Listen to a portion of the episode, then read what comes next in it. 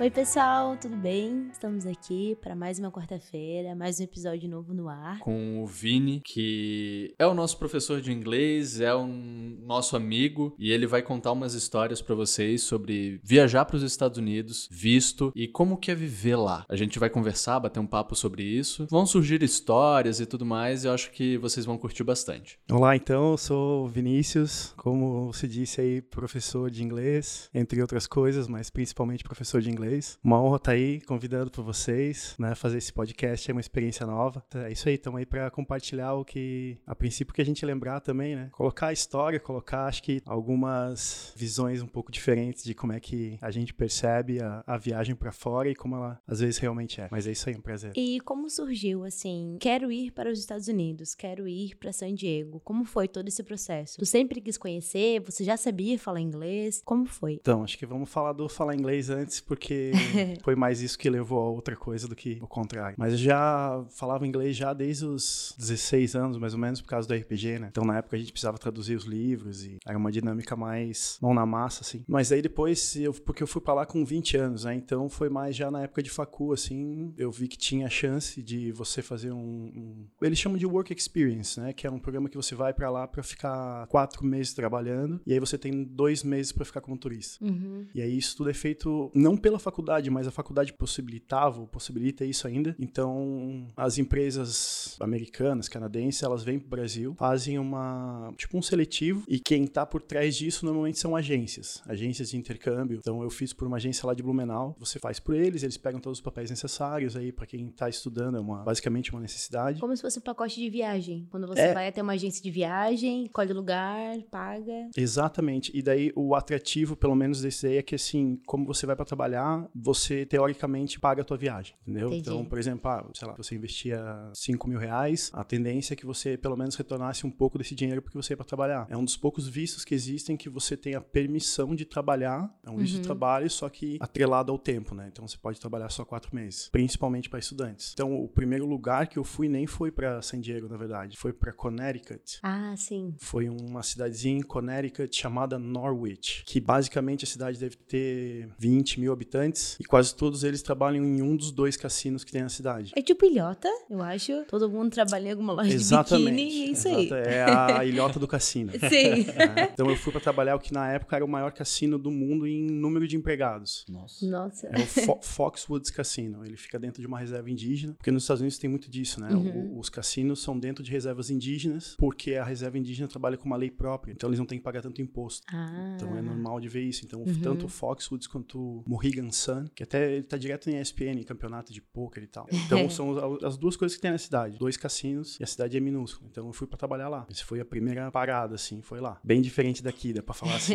e diferente. tu ficou com medo assim, por exemplo, eu tenho muito receio de quando eu for para os Estados Unidos, que eu, alguém vai descobrir que eu fiz alguma coisa errada, eu vou ficar parada na imigração. Qualquer coisa, apesar de ser uma pessoa completamente limpa, eu tenho muito receio disso. Eles não deixaram eu entrar no país. Tu sentiu um pouco de receio? Como foi? O único momento, assim, que teve um receio foi quando eu fui para São Paulo tirar o visto. Uhum. Principalmente pelo que as pessoas falaram, assim, sabe? Eu nem tava muito preocupado, mas eu, no caminho, assim, né? Você vai conhecendo gente que tá fazendo o processo história, junto. né? Exato. Aí... Então, tipo, ah, eles podem negar teu visto por qualquer coisa. É, não sei quantos não, não conseguem. Você chega lá com uma pilha de documento, assim, sei lá, páginas e páginas de documento que você tem que levar. E aí, ali eu senti um pouquinho de tensão mais porque eu comecei a levar fé no, nos outros, assim. Uhum. Mas o meu processo ali no guichê do visto durou quatro minutos. Foi isso. O cara não pediu meus documentos, não pediu nada. Ele pediu por que, que eu tava indo. Aí eu expliquei do intercâmbio e tal. Ele pediu se eu ia ficar lá. não, não. Foi a única pergunta que ele fez, né?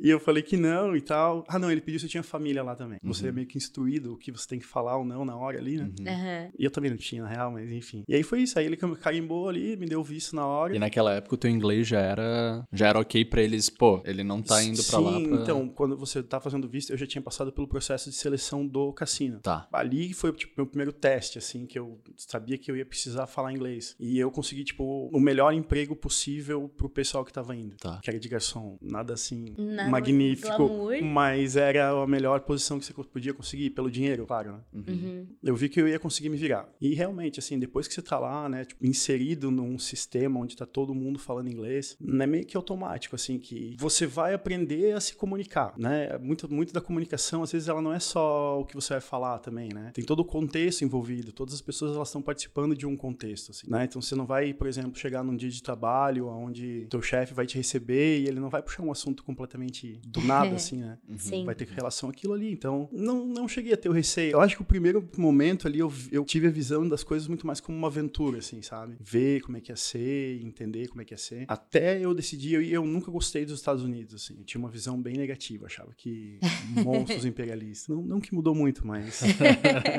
Não que seja é, diferente. Tem lugares que não são assim. E pessoas também que não Principalmente pessoas. forma. Exatamente, principalmente pessoas. A única razão de eu ficar lá tanto tempo foi porque eu fui pra San Diego, né? Uhum. Foi porque eu conheci Califórnia, assim, e daí... Teu olhinho brilhou, né? É, daí eu decidi que ia ficar ali. Quando eu fui pra lá, a gente tava no verão. Uhum. Aqui, né, final de dezembro, indo pra praia todo dia, sol e surf. Daí eu entrei num avião e eu desci em Nova York menos quatro. Não queria ficar só na Califórnia. Foi essa chegada ali. Daí eu passei seis meses andando na rua com neve, sei lá, Nossa, um metro de altura, assim, aham. Caraca. Meu Trabalhava Deus. das sete da noite às quatro da manhã. Meu, andava por aquelas ruas assim, na neve, no frio. Aí eu me lembro de aterrissar em San Diego. O aeroporto, aquelas palmeiras, assim. Que se chega assim, o aeroporto é palmeira dos dois lados, assim. Ah, daí ali eu. Aí já é outra vibe, Ah, outra eu coisa. que eu tava no lugar certo. é. A única coisa que me falaram foi: eu sei que lá tem praia. E daí lá eu fiquei seis anos e pouco. Mas é engraçado que tu comentou antes do idioma, assim. Quando você tá no meio, você é suscetível que as pessoas estão falando, então você meio que aprende a falar daquela forma, pelo menos pra se comunicar. Eu acho que é muito parecido com a gente aqui. Por exemplo, se eu ficar um tempo no Rio Grande do Sul, eu volto falando com um sotaque mais carregado, é meio que do lugar onde eu estava. Como Santa Catarina também, que é um, um idioma, um idioma, um sotaque mais cantado, Às mais vezes é um idioma mesmo. é,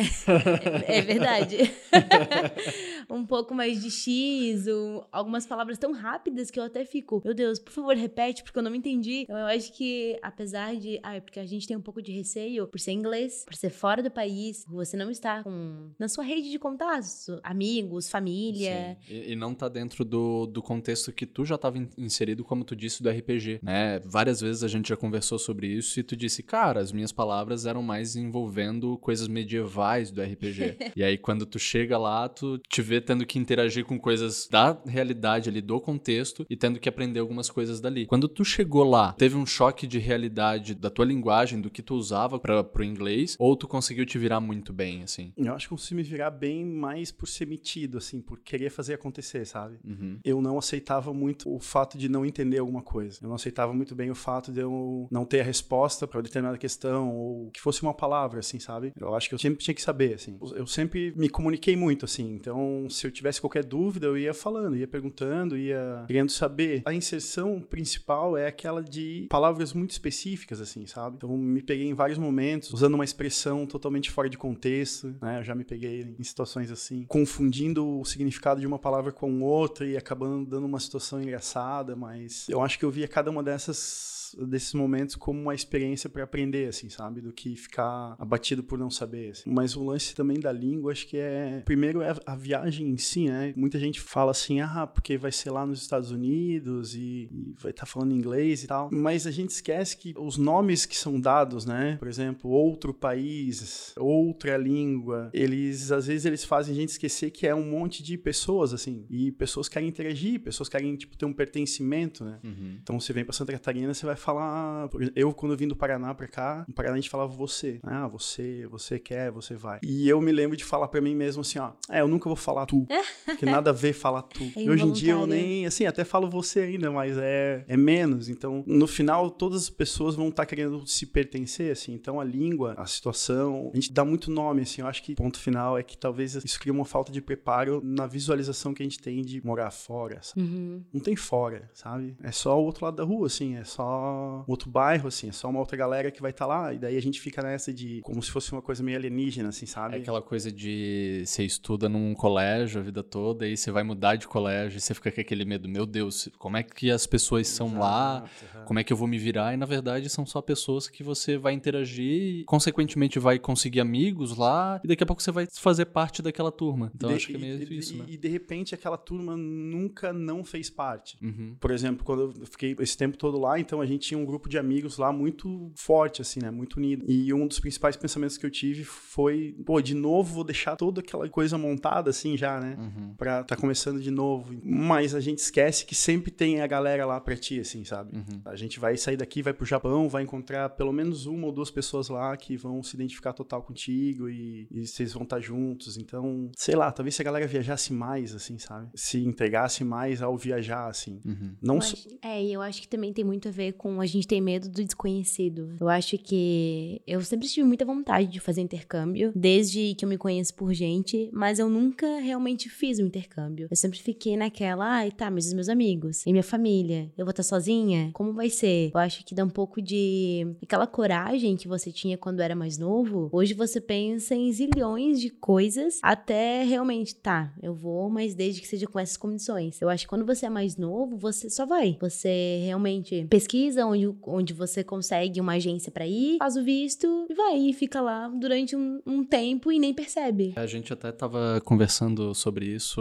ontem no carro. A gente se tocou de algumas coisas que são muito engraçadas. Cara, eu não tenho a mesma coragem que eu tinha quando eu era adolescente. Tô falando de sete anos atrás, sabe? Seis anos atrás. Eu era adolescente, meu, tinha que fazer alguma coisa, eu topava e ia. Ah, vamos fazer um intercâmbio? Meu, como é que a gente vai fazer isso, tá ligado? E vamos. vamos. Hoje em dia a gente começa a botar um monte de obstáculo na nossa cabeça e começa a ter aquele medo, aquela coisa que te impede de ir pra frente, sabe? Conforme a gente vai envelhecendo e vai. Eu, tudo é um problema, tudo é medo e a gente não era assim antigamente. Muito por conta disso que tu falou. A gente vai ouvindo tantas histórias das pessoas e às vezes essas histórias são reais para aquelas pessoas, mas não necessariamente podem ser pra gente. E a gente vai pegando medo das outras pessoas e quando a gente vê, a gente já tá com medo de fazer qualquer coisa, se duvidar de sair de casa. A nossa tendência, não nossa, por ser assim intrínseca nossa, mas a tendência do mundo que a gente vive é estar tá sempre buscando que o conforto seja algo certo, assim, né? A segurança do conforto. Né? A gente quer não só saber que tá tudo indo bem, mas a gente quer ter certeza que tudo vai continuar indo bem, assim, às vezes. Então, muitas vezes a gente acaba limitando experiências que possivelmente vão ter momentos baixos, né? Uhum. Mas que às vezes vão trazer lições valorosas no desenrolar, assim. E a gente acaba limitando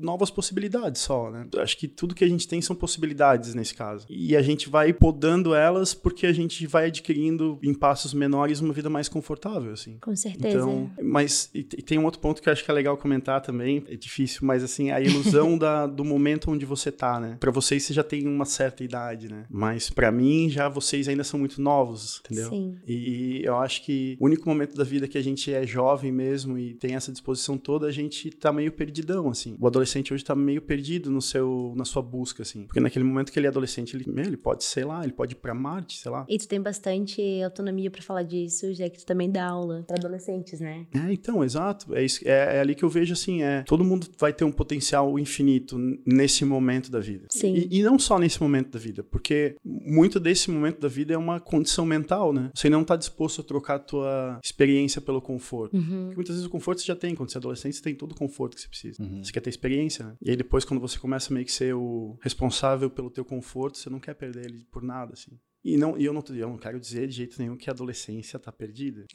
não, não. Eu quero dizer que a adolescência é um tempo difícil. É um tempo nebuloso. Exato. Você não sabe exato. muito bem para onde ir exato. e ao mesmo tempo você sabe tudo. Hoje, Deus, no, é mundo da, no mundo da informação, né? Eu imagino que deve ser bem difícil ser adolescente hoje em dia. Eu tô com 37, então foram coisas que, quando a tecnologia chegou na nossa mão, eu tava nos Estados Unidos, então, tava aí com 20 e poucos anos já. Porque quando você tem que decidir, no meio de tantas infinitas possibilidades, possibilidades, qual delas que você vai tornar realidade, é aí que às vezes saber demais incomoda, talvez. Com certeza. Além de ter infinitas possibilidades, você se vê muito possível para fazer qualquer coisa. Principalmente adolescência, agora, é tudo muito mais simples para conseguir. Ah, eu quero ir para os Estados Unidos? Tá, você tem essas cinco opções que você pode ir. Até quando a, a gente estudava, tinha o IASEC, eu acho. É um lugar na, na universidade onde tem vários voluntários acadêmicos e viajam para vários lugares do mundo, assim. E é muito legal porque eles fazem isso durante o período de férias. Então, e a galera vai, fica esse, sei lá, três, quatro meses fora e volta como se nada tivesse acontecido. A possibilidade de você ir para outro lugar tá ali. Eu acho que é muito mais difícil do processo de como era há 15 anos atrás. Eu acho que talvez a gente poderia promover de uma forma melhor uh, o interesse, não Sim. só dar para ir, mas para que as pessoas tivessem uma visão de como seria ir, Uhum. sabe? Eu fui para os Estados Unidos em 2005 e já tinham passado ondas de brasileiro por lá. O pessoal começou a ir para os Estados Unidos nos anos 80, anos 90, sabe? Que foram Uhum. movimentos mesmo de pessoas para lá. E aí pensa qual que era a condição naquela época também, Uhum. né? Mas alguém pensou, Califórnia, viver isso daí e foi, foi uma galera.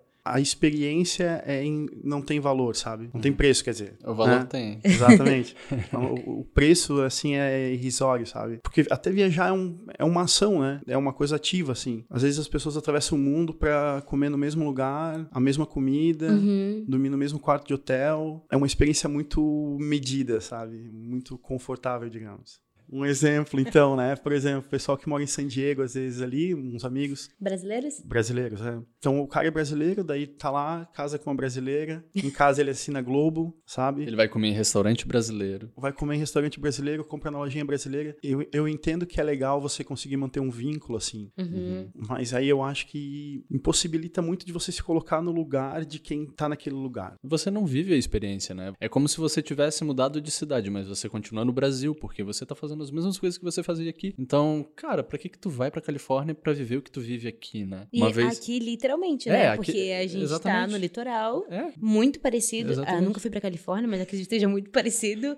Muito quente. As pessoas são carismáticas, felizes, porque é um lugar onde tem praia. E geralmente lugares É que tem é praia é não lugar são tão tropical, tristes. né? Um lugar tropical e é isso aí. Qual é o sentido, sabe, de tu ir pra um lugar desse pra te continuar vivendo isso? E é, é como a gente já tinha conversado uma vez, que tu mesmo disse, Vini, que o legal de tu aprender inglês não é só tu aprender pra ir viajar ou só se comunicar, mas é pra te curtir a língua, curtir os lugares que tu vai, sabendo o que tu vai fazer lá. Tu ir pra lá pra viver a mesma coisa que tu vive aqui, hum, acho que não é viver o lugar. Em relação a línguas, assim, o resumo, um bom resumo de grande parte do que já foi falado, a gente acaba vivendo hoje num tempo muito superficial, sabe? Então a pessoa viaja, a pessoa vê, a pessoa estuda, a pessoa conhece, a pessoa conversa, mas ou ela tá sempre pensando em outra coisa, ou ela tá fazendo uma coisa com outro propósito, então tá viajando pra, às vezes, pra mais mostrar o que tá fazendo. Principalmente hoje em dia, né? É, Com é, redes sociais, tu, é, as então, pessoas vão que isso. é uma superficialidade. Às vezes, então, a pessoa vai aprender inglês, né? Ah, vou aprender inglês. Por que que você vai aprender inglês? Ah, porque eu preciso pro meu trabalho. A gente vê a coisa só como uma coisa superficial, sabe? Na minha visão, o, o inglês, ele vai... Não, e o inglês, o espanhol, o francês, o mandarim, qualquer língua aí que a pessoa querer falar, ela vai te permitir ver o mundo de outra forma. Porque não é só as palavras que são diferentes, é uma outra visão do mundo que você tem e isso se expressa nas palavras. Só para citar um exemplo, quem sabe, como no inglês, você só recebe um tratamento masculino ou feminino para seres humanos, sabe? Então isso mostra que, por exemplo, animais e coisas não têm esse tratamento por gênero. Então, é, eu imagino que falar japonês vai te dar uma visão do mundo que é única daquele lugar, que aquelas pessoas viveram tudo aquilo e montaram aquela língua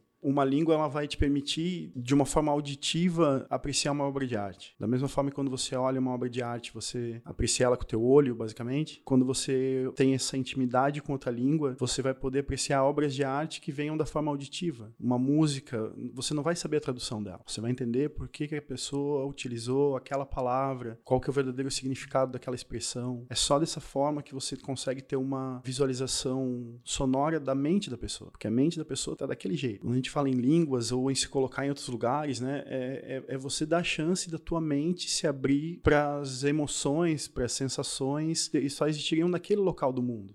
Eu, jamais vou poder descrever, por exemplo, como que é assistir um pôr do sol em San Diego, entendeu? é, é uma coisa que só está, estar lá naquele momento vai fazer com que o meu cérebro crie conexões novas que vão ter aquela imagem para sempre dentro dele. Essa língua ou então ir para fora, tudo isso é na real é você dar a chance da tua mente viver uma outra realidade. E essa realidade é total inclusiva. Você vai viver ela com teus olhos, com o teu, com o teu ouvido, é, é, difícil dar uma chance para você mesmo ser outra coisa. Uhum. Então o teu cérebro vai fazer de tudo para não fazer isso. É porque é muito estável. No né? fundo, é como no fundo meio que todo mundo é meio conservador. não na visão da política, sim, mas sim. na visão de conservar. Sim. De conservar energia, de conservar conservação. É a coisa do se manter no, no confortável, né? Nossa zona de conforto é preciosa e a gente geralmente não quer sair dali. Eu queria perguntar para ti uma coisa. Tu disse que foi para lá ficou mais ou menos seis, sete anos, né? sete anos. Sete anos. E acredito que tenha sido com um green card, né? Que tu ficou lá no, nos Estados Unidos, né? Então, não. eu nem, nem vou saber o que, que ia falar no começo, mas não. Eu fui, porque como eu fui pelo, pelo programa de intercâmbio, eu fui com um visto, né? Uhum. Então, quando eu tava lá, eu tive a ideia de ir pra San Diego, mas eu ia ficar só mais seis meses em San Diego. Então, eu apliquei por uma extensão de visto. Então, eu peguei mais seis meses de visto de turista. Basicamente, meu visto acabava em junho, eu acho, e eu teria mais seis meses para ficar lá. Só que daí quando eu cheguei em San Diego. Tudo mudou. Tudo mudou, é. Foi mais um monte de coisas que mudaram, assim. Eu já cheguei lá não com muita vontade de voltar pro Brasil. Aí quando eu cheguei lá, eu queria viver aquela realidade mais tempo, né, do que eu tinha esperado. Pintou uma chance aqui também da gente, eu e minha mãe, comprar um terreno aqui em Camboriú, no caso. E eu consegui um emprego, que era, assim, um emprego mais cobiçado pelos brasileiros que moravam em San Diego, que era na churrascaria que eu trabalhei seis anos e meio, todo o tempo uhum. que eu tava lá foi nessa churrascaria aí. Foi um monte de coisa, assim. A gente conseguiu uma casa, um apartamentinho legal para morar. E aí eu fui ficando, na verdade. Tu dividiu o AP com outras pessoas? Nossa, com várias. Com várias. não, não na Califórnia, mas, por exemplo, em Connecticut, a gente morava em 11 numa casa de três quartos e um banheiro. Meu Deus. Depois em 12. Dali foi baixando, assim. Na, na melhor das hipóteses, morava eu e mais um. Uhum. Mas sempre, sempre dividindo. Assim, era meio chato a parte do aluguel lá. Uhum. Mas sempre dividindo. O pessoal acaba ficando, assim. Acho que não é uma coisa planejada, assim, vou ficar legal. Você vai. Você vai ficando, assim, vai ficando. Você né? vai postergando o voltar. É, eu pensei assim, ah, vou ficar. No primeiro pensamento, eu achei que eu ia ficar três anos, talvez. Aí eu pensei em ficar cinco, daí quando passou cinco, daí eu já tava só me postergando mesmo. Aí fiquei mais um ano ainda, um ano e pouquinho. E durante esse tempo, assim, principalmente em San Diego, onde tu ficou, acha que teve, tem muito preconceito com brasileiro, quem vem de fora, mexicano, pessoas que são que não são americanas raiz, assim. É porque tu disse que várias pessoas, vários brasileiros já passaram por lá. Isso foi um ponto positivo ou um ponto negativo? Sabe qual é a fama, nossa fama lá fora, principalmente para quem quer ficar lá? Vamos trabalhar pelas duas partes. tem, um, tem um preconceito geral, vamos pensar assim. Esse preconceito geral, ele, ele não seria muito diferente, talvez, do Brasil, assim. Uhum. Não que a gente tenha o povo de fora, né? Até, até tem, por exemplo. Eu acho que os haitianos aqui também são tratados da mesma forma que talvez o pessoal trata um, um imigrante lá fora. Mas o brasileiro tem alguns, algumas diferenças, assim. Primeiro, pelo o motivo mais básico é a cor da pele. É muito né?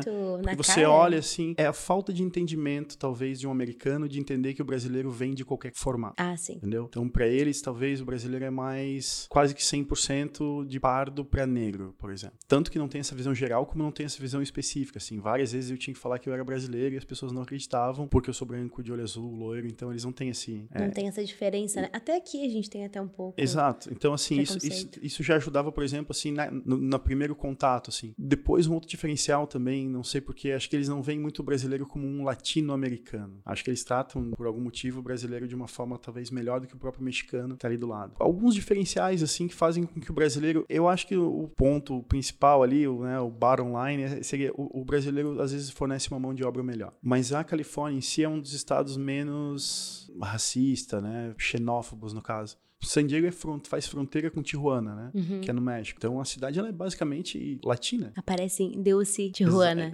Exa que é onde os ricos, né, californianos, vão passar um, alguns dias de férias em Tijuana. Então, principalmente porque em Tijuana a idade mínima para você sair lá é 18. E ali em San Diego é 21. Nossa. Vários, vários vão curtir balada em Tijuana. O que é bem perigoso, pelo que eu ouvi falar, mas eu não tive a, a moral de. é, e a visão que, que eles tem da gente como povo Vou falar disso de tempos atrás já, né? Digamos, isso é 2012, né? Vai depender das experiências passadas, assim, sabe? Eu conheci americanos que amavam brasileiros, Uhum. que tiveram amigos, que tiveram ótimas experiências. Agora, bastante dos primeiros brasileiros aí para os Estados Unidos se aproveitaram muito bem do sistema de crédito deles. Ah, Entendeu? aham. Talvez mais casos isolados que acabaram se tornando um problema, sabe? Uhum. Então, quando a gente foi alugar nosso primeiro apartamento, a gente teve problemas especificamente por ser brasileiros, porque já tinha dado um problema naquele condomínio. Então, a gente teve que pagar alguns aluguéis a mais, assim, pra eles aceitar a gente. E eu queria saber de ti, as tuas histórias lá, estando ilegal nos Estados Unidos. Não precisam ser todas, pode contar uma assim que tu Pode. conta sempre e que até você mesmo não se acredita que passou por aquilo, sabe? Uma, um episódio de série, assim. É, ma- mas eu acho que não pode faltar também aquela do skate. Aquela do skate. Boa, a do skate é boa. Eu quero vou- ouvir também. Então, eu vou contar a principal, porque depois a do skate é mais rapidinha, né? A do skate é um evento mais isolado. Mas eu acho que a... teve algumas, assim, que eu, depois que a situação passou, eu até demorou um pouco pra cair a ficha mesmo, assim, né? Teve um episódio que, falando de compartilhar apartamento, em algum momento ali da vida, a gente tava em quatro caras morando num, num apartamento de dois quartos. Todo mundo no trabalho, assim, e no meio, do, no meio do expediente, um deles me liga falando pra eu não voltar pra casa, pra esse apartamento, porque a imigração tinha batido lá. Meu Deus. E nesse rolo da imigração bater lá, tinha levado um dos caras que morava com a gente, Fábio. a imigração bateu na porta, ele. Eu, eu não entendi até hoje muito bem se ele abriu a porta e saiu correndo, ou se ele só saiu correndo e eles abriram a porta. E ele foi tentar pular do segundo andar. Olha a ideia. Olha o desespero. É o desespero, né? O desespero do E- ser E, humano. o cara ele ia voltar, depois de uma semana ele tava com passagem marcada pra voltar. E o que Nossa, o Brasil. acontece se é pego ilegal? Ele é preso? É Então, vai. descartado de volta Então, para o país na de época, origem? é porque assim, ó, na época, porque isso foi logo no começo, assim, eu Uhum. tava trabalhando, sei lá, um ano nesse restaurante, me ligaram. Na época, eu não sei se já tinha mudado, porque tinha uma época que era assim, você ia, você era detido, ficava numa cadeia da imigração até eles conseguirem te mandar no próximo voo. Depois de um tempo, logo que eu- quando eu voltei, já era diferente, você era preso, porque você cometeu um crime, e depois você era deportado. Mas eu acho que na época ele só foi deportado, eu acho que ele não ficou preso, porque eu, não- eu- eu lembro que ele ficou um tempo, assim. E a imigração lá, tipo, a imigração em San Diego ela é uma lenda urbana, assim, né? A imigração tá em todos os lugares, a imigração vê tudo. É onipresente, Se né? Alguém te ligar de um número, isso eu tenho, eu tenho até hoje, se alguém te ligar de um número desconhecido, não atende, porque pode ser da imigração. Tem várias coisas, assim. E Aqui como os caras cadeia. então, como os caras bateram no apartamento, viram que tinha uma galera que morava lá, o conselho que foi dado pra nós é não voltar pro apartamento. A gente tinha um casal de vizinhos que morava do lado. Eu acho que eu esperei uns dois dias dormindo na casa de outros amigos, assim. Aí numa noite eu levei uma mala pro apartamento, coloquei tudo que eu consegui colocar numa mala e saí correndo. Isso foi a minha mudança desse apartamento. Caraca. Aham. E daí, daí meio que abandonamos o apartamento, assim, né? A gente alugou pra alguém, assim, alugamos não, né? Passamos o contrato pra alguém, nunca mais aparecemos lá. Isso que eles estavam, a imigração foi lá atrás de uma outra pessoa, que era amiga desse cara. Meu Deus, que cagada. Ele só vestiu a Ele carapuça e. só foi deportado. Não deu nem Caramba. tempo de comprar um souvenir, um bonezinho, nada. Coitado, velho. Coitado. E daí, assim, a gente ficou nessa, assim, ó. Porque daí achava que tinha alguém atrás da gente. Uhum. Essa foi tenso. Vários anos. Esse é um perrengue, né? Mas daí também, como uma situação de estar legal, é o fato de não poder viajar. Ah, sim. Com certeza, assim, não sair dos Estados Unidos, porque você teria que entrar em algum momento, então, por isso que eu fiquei daí esse tempo todo lá direto. E também viajar lá por dentro de avião, chegou um momento que daí também eu parei de fazer, porque eles começaram a conferir o passaporte, e aí viam que tava sem visto já, então a gente fazia viagens de carro, assim, de 13 horas pra ir pros lugares. Caramba. Atravessava a Califórnia pra fazer snowboard, assim. Então ia 12 horas de ida, fazia snowboard e voltava 12 horas. Fazia assim, tudo de carro daí. É bom que dá pra fazer, mas é bem chato ficar ilegal, assim, sabe? Você sempre tem uma pulga atrás da orelha, você sempre cuida do que você tá falando. O rolê do skate, por exemplo, foi um que o maior medo era porque eu tava ilegal. Eu Tanto tava... ilegal de passaporte quanto ilegal andando de skate, Tudo né? ilegal, tudo errado, tudo errado. Mas eu tava descendo do trolley, que é um, como se fosse um metrô, só que ele vai em cima, né, vai tipo na rua, que descia umas duas quadras do restaurante que eu trabalhava. Todo o centro ali, downtown, você não pode andar de skate. Algumas coisas assim, pode andar de skate. Uhum. Ah, eu enfim, não eu pode, lembro- é aí que eu vou fazer. Não, é que eu não pode, mas eu pensava assim, né? Uma das maiores adaptações, talvez, que eu tive que passar lá foi com certos aspectos do poder ou não poder. Porque o não pode é não pode mesmo. Tu- Porque não pode e é verificado, entende? Sim, tu- não é tipo aquele negócio de, ah, você aqui no Brasil a gente tem isso, poucas pessoas sabem, mas você não pode atravessar a faixa de pedestre em cima da bicicleta, porque é uma faixa de pedestre e não uma faixa de ciclista. As pessoas atravessam assim mesmo e não é verificado, mas eh, devia ser esse mesmo pensamento, né? Pô, vou andar de skate, ninguém vai me parar porque eu tô andando de skate e vai Foi. querer me multar. Exatamente. Então, assim, na Califórnia você toma multa, você pode, né? Não que vai tomar, mas você pode tomar multa por atravessar fora da faixa de pedestre. Uhum. Se você atravessa a rua no meio dela, você pode tomar uma multa se tiver um guarda, alguém. E aí eu descia duas quadras só e eu descia de skate. E, e principalmente aquela coisa, né? Já tô fazendo isso há um tempão já, não vai dar nada de errado. Aí na esquina do restaurante tinha um policial de moto, que são policial mais hardcore ali, dando uma multa numa senhora. E eu passei. Quando eu olhei eles, eu meio que tentei entrar dentro do skate, assim, tá ligado? Mas não deu. E eu tive que passar meio que olhando com, aquele, com aquela cara, assim. Aí ele já olhou pra mim, já assim, me mandou parar na hora. Aí ele acabou a multa dessa senhora, que eu não me lembro, acho que parou em lugar errado, alguma coisa assim. E já começou a fazer a minha multa. No primeiro momento que ele começou a fazer a multa, daí a primeira coisa que ele pediu foi um documento. E eu tava com meu passaporte na, na mochila. E daí eu falei pra ele que eu não tinha o passaporte. Que alguém tinha me falado que era perigoso andar com o passaporte, porque você podia perder na hora. na hora, na hora. E aí eu falei, não, eu tô- deixei o passaporte no hotel, alguma coisa assim. Aí ele ficou indignado, como é que eu não tinha um documento com meu nome comigo. Aí eu tinha um cartão do banco. Falei, ah, tenho esse cartão do banco aqui. Ele, não, então me dá. Aí quando começou a fazer a multa, a senhora ficou indignada com ele porque ele tava me dando uma multa. Como que você vai dar uma multa? Porque o cara tá andando de skate, não sei o que. Ela já tava indignada com ele. Aham. Aí ela começou a berrar com ele e falar e falar e falar. Daí ele, não, então tá bom, então eu vou te dar uma, um aviso, um warning. E aí ele pediu onde eu tava indo. Aí tive que contar que eu tava indo no restaurante esperar um amigo meu que ele ia sair. Enquanto tudo isso acontecendo, a senhora berrando, eu com medo de ser deportado, o guarda querendo me dar um soco. Meu Deus. Meu Deus do céu. A polícia é muito efetiva lá fora. Teve aquela vez também que um amigo meu foi me buscar e ele parou de carro na frente do restaurante pra me esperar, só que não podia, né? Era fila dupla, alguma coisa assim. Quando eu entrei no carro, entrei no banco de trás, tava dois amigos meus na frente, entrei no banco de trás. Quando eu entrei, nem saiu assim, carro estacionado, tocou a sirene da polícia, a policial veio ali, falou que ia dar uma multa pra ele porque tava parado em lugar errado. Acostumado a lidar com no Brasil, né, que você vai contar uma história, né? Daí a gente começou a contar, ah, policial, que, que ele só tinha parado ali pra me pegar, que era rapidinho, que ele não tava ali há muito tempo, não sei o quê. Aí nesse policial olhou pra trás, assim, olhou pra mim. Eles estavam, eles estavam te esperando? Falei, sim, sim, eu acabei de sair aqui, eu tava, eu tava trabalhando, daí acabei de sair. Daí ele olhou assim, apontou pra mim e falou, então beleza, então por causa de ti, ele vai tomar uma multa. Tirou a cabeça da janela, assim, deu uma multa pro cara. Aí a gente ficou quieto, né, velho? Eu Queria falar, daí, ligado? Aí eu paguei a multa, claro, mas é tudo assim, é muito... Você vive numa corda Não bamba. pode, você vai ser punido Eles não são flexíveis. Não são nada flexíveis. O contingente também, sabe? Então, sempre que você fizer alguma coisa errada, vai ter alguém olhando, assim, sabe? Eu acho que isso é um diferencial enorme, assim. Eu acho que é isso até que torna eles, um, às vezes, obviamente, não tô dizendo que a gente não é, mas um pouco mais civilizados nessa questão de certo e errado. Porque lá é efetivo. Se tu tá errado, tu vai ser é, Punido. punido. por isso. Aqui, às vezes, tu faz uma coisa errada, mas tu sabe que tu não vai ser punido, então tudo bem tu fazer. É, é, como é que era a frase? Onde a moral falta, a lei vem. Alguma coisa assim. Enquanto a galera não entender como que tem que ser, né, uma melhor forma, essa punição continua sendo eficaz, assim. Eu não digo que é o ideal, mas eu acho que se tem um procedimento, ele deve ser cumprido. Às vezes é igual o adolescente, assim, ele se perde na liberdade, sabe? A gente tem tanta liberdade aqui no Brasil que a gente nem entende quanto que é isso, sabe? E a gente acaba querendo mais e mais, ou acaba criando coisas que às vezes não é o melhor, assim, sabe? Aí o americano é engraçado porque ele é o povo com mais regras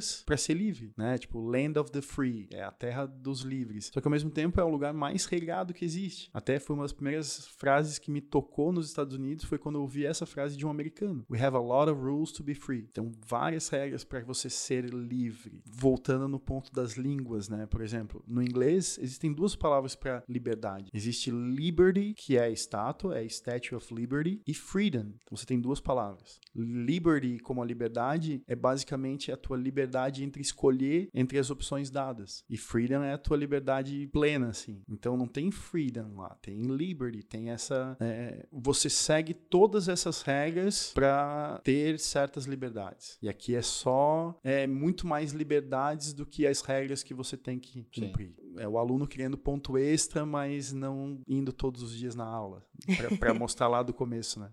E assim, pra gente finalizar o podcast de hoje, quais são as dicas assim para quem não sabe falar inglês direito, para quem não é tão confiante com a língua? O que que tu recomenda assim? Uma dica que você daria para essa pessoa que tá muito indecisa, ai, ah, não vou porque eu ainda não sei falar inglês 100%. Ah, não vou porque tal coisa. Sempre tem alguma coisa impedindo pra pessoa só ir. Bom, acho que a primeira coisa que eu falaria é muda essa visão, né? Pare de pensar assim, mas o conselho que eu sempre dou, na verdade, é, é talvez fazer o que eu fiz. É, vamos falar primeiro em relação ao aprender inglês, né? Uhum. É você aprender inglês fazendo uma coisa que você gosta. Às vezes um curso ou uma coisa que vem de fora, eles vão ter um foco que talvez não é o teu. E para fazer isso, né, para você fazer essa coisa que você gosta em inglês, perceba quanta possibilidade a gente tem, né? Desde colocar o teu celular em inglês, que é uma coisa básica, a você acompanhar aquela pessoa que você gosta na, na fala original dela, digamos, buscar conhecimento técnico da área que você mais gosta em inglês, se inserir, sabe? Uhum. Se inserir numa realidade onde o inglês é mais presente é do aquilo, que o português. É aquilo que tu fala de vocabulário, né? Eu não quero que vocês aprendam o vocabulário. Eu quero que vocês tenham o vocabulário de vocês em inglês, porque isso vai ser muito mais rico para vocês do que vocês aprenderem o vocabulário de outra pessoa, né? Eu acho que principalmente a palavra, ela é às vezes a solução de um problema. Então, quando você quer se comunicar, você tem um problema na tua cabeça. Se a solução vem de ti, eu acho que ela tem uma chance maior de ficar contigo, sabe? Então, às vezes, se você vai atrás da palavra que você quer, se você tá tentando entender uma coisa que você gosta e você vai precisar, quando você vê isso, isso vai ficar contigo, sabe? Do que às vezes você ficar tentando tentando aprender coisas que são colocadas para te aprender pelo propósito de aprender só. Então, acho que a primeira dica, eu acho que o processo mais eficiente é, é você se colocar no mundo em inglês. Às vezes, esse lance de ver séries em inglês é um conselho meio vago, porque o lance não, é, não seria você ver a série em inglês para assistir mais um episódio. Se você se propor essa experiência, ela tem que ser uma experiência completa. Então, você vai tentar entender os diálogos, vai tentar entender as palavras. Daí, não é pelo propósito do, do, do entretenimento. Você não está assistindo uma série pelo propósito de se entreter, mas de, de aprender. Uhum. Então, se for assim, eu acho que é válido, sabe? E em relação aí, acho que a minha mãe é o maior exemplo de dar cara assim, sabe? De, de se jogar pra experiência mesmo, assim. No tempo todo que eu fiquei lá, minha mãe foi quatro vezes para lá, né? Que ela também não podia ir tanto assim, mas ela foi quatro vezes. Em todas essas vezes, ela era completamente a sua responsável única por chegar no aeroporto de San Diego, porque geralmente você tinha que passar por conexão, né? Então, uma, na maioria das vezes ia para até Nova York, depois fazer conexão para San Diego ou Los Angeles. Então, só só ela chegar ali eu já achava impressionante. Como o período que ela ficava lá, às vezes ela ficava um mês lá, então eu tinha que continuar trabalhando assim, né? Então, às vezes a gente ficava juntos de manhã e aí eu de tarde eu ia trabalhar e ela ficava pela cidade, sabe? Sozinha. E, e só, né, eu não comentei, o nível de inglês dela na época era. Ela falava hi, mas se você respondesse, acabou a conversa ali. ela, é, a minha mãe, ela respondia em espanhol, talvez. Tá. Sabe? Uhum. Mímica, entendeu? E ela fazia tudo. Ela ia nas lojas, ela fazia compras, ela descobria lugares, sabe? Então, às vezes eu voltava do trabalho e ela tinha passado um dia de aventuras, assim, ó. sabe? Porque ela é a pessoa mais caruda, né, nesse ponto, assim, de viajar, de falar, ela, ela, ela vai. E, e, claro que os Estados Unidos é um exemplo, assim, mas, meu, mãe já foi pra África do Sul, agora tava no Ushuaia, sozinha. Quando você tá lá, quando você tá no outro lugar, ele não é mais o outro lugar, ele é onde você tá. Uhum. E as coisas só vão desenrolar, assim. Os medos são naturais, mas é a experiência faz tudo valer muito mais a pena, assim, sabe? Por pior que seja teu dia, por mais dificuldade que você tenha passado, às vezes uma palavra que você soube usar, uma informação que você entendeu, é muito mais gratificante do que qualquer coisa que pode te botar para baixo. Sim, tem até uma ilustração que eu gosto bastante, que são dois pontos, assim. E aí tá assim, é o ponto onde você quer chegar e onde tudo acontece no meio. Às vezes a gente mira uma coisa, não, mas eu quero estar tá lá. Mas você esquece toda a trajetória, tudo que você passou até chegar lá. Então é algo que você tem que, às vezes, parar para pensar, diminuir diminuir o passo e olhar mais lentamente, tá? Aproveitar mais a caminhada do que, enfim, chegar no lugar. A gente às vezes passa uma vida inteira querendo chegar num lugar, né? Uhum. Primeiro que a gente acaba esquecendo tudo que a gente já fez para estar tá aqui agora. E segundo que não tem muito mais do que aqui agora, né? Eu, eu posso projetar, eu posso sonhar, eu posso querer, mas o amanhã vai chegar e ele vai ter vários outros fatores que vão influenciar. Pode ser muito melhor, pode ser diferente. É legal ter planos, mas a expectativa, às vezes, ela pode arruinar muitas experiências, sabe? De, duas, de duas formas. Por exemplo, você pode fazer um curso de inglês por seis anos. E aí você tem toda aquela expectativa na tua cabeça que quando chegar nos Estados Unidos você vai quebrar. E daí você chega lá e você fica tão nervoso e a experiência é difícil. Ou contrário, às vezes você acha que você não vai saber e você chega lá e você vai conseguir Se comunicar. viver aquela experiência. É bem mais fácil do que a gente acaba colocando, né? Quando você vive o momento, ele acaba sendo às vezes mais fácil do que você antecipou por tanto tempo. Mas é isso aí. Vini, muito obrigado por ter aceito o nosso convite, Eu por esse agradeço. papo muito legal. E a gente vai ficando por aqui. Esse foi o nosso episódio com o Vini. Espero que vocês tenham gostado, porque a gente adorou esse papo, a gente adora as histórias dele de San Diego e tudo mais. E é isso, gente. Obrigado por terem ouvido até aqui. E até semana que vem. Lembrando que todo feedback positivo, negativo, construtivo é bom pra nós, porque isso faz a gente melhorar e escolher temas mais legais. É isso. Até semana que vem. Até semana que vem. Não esqueçam que toda quarta-feira a gente tem um episódio novo e a gente se encontra. Tchau, até. Beijo.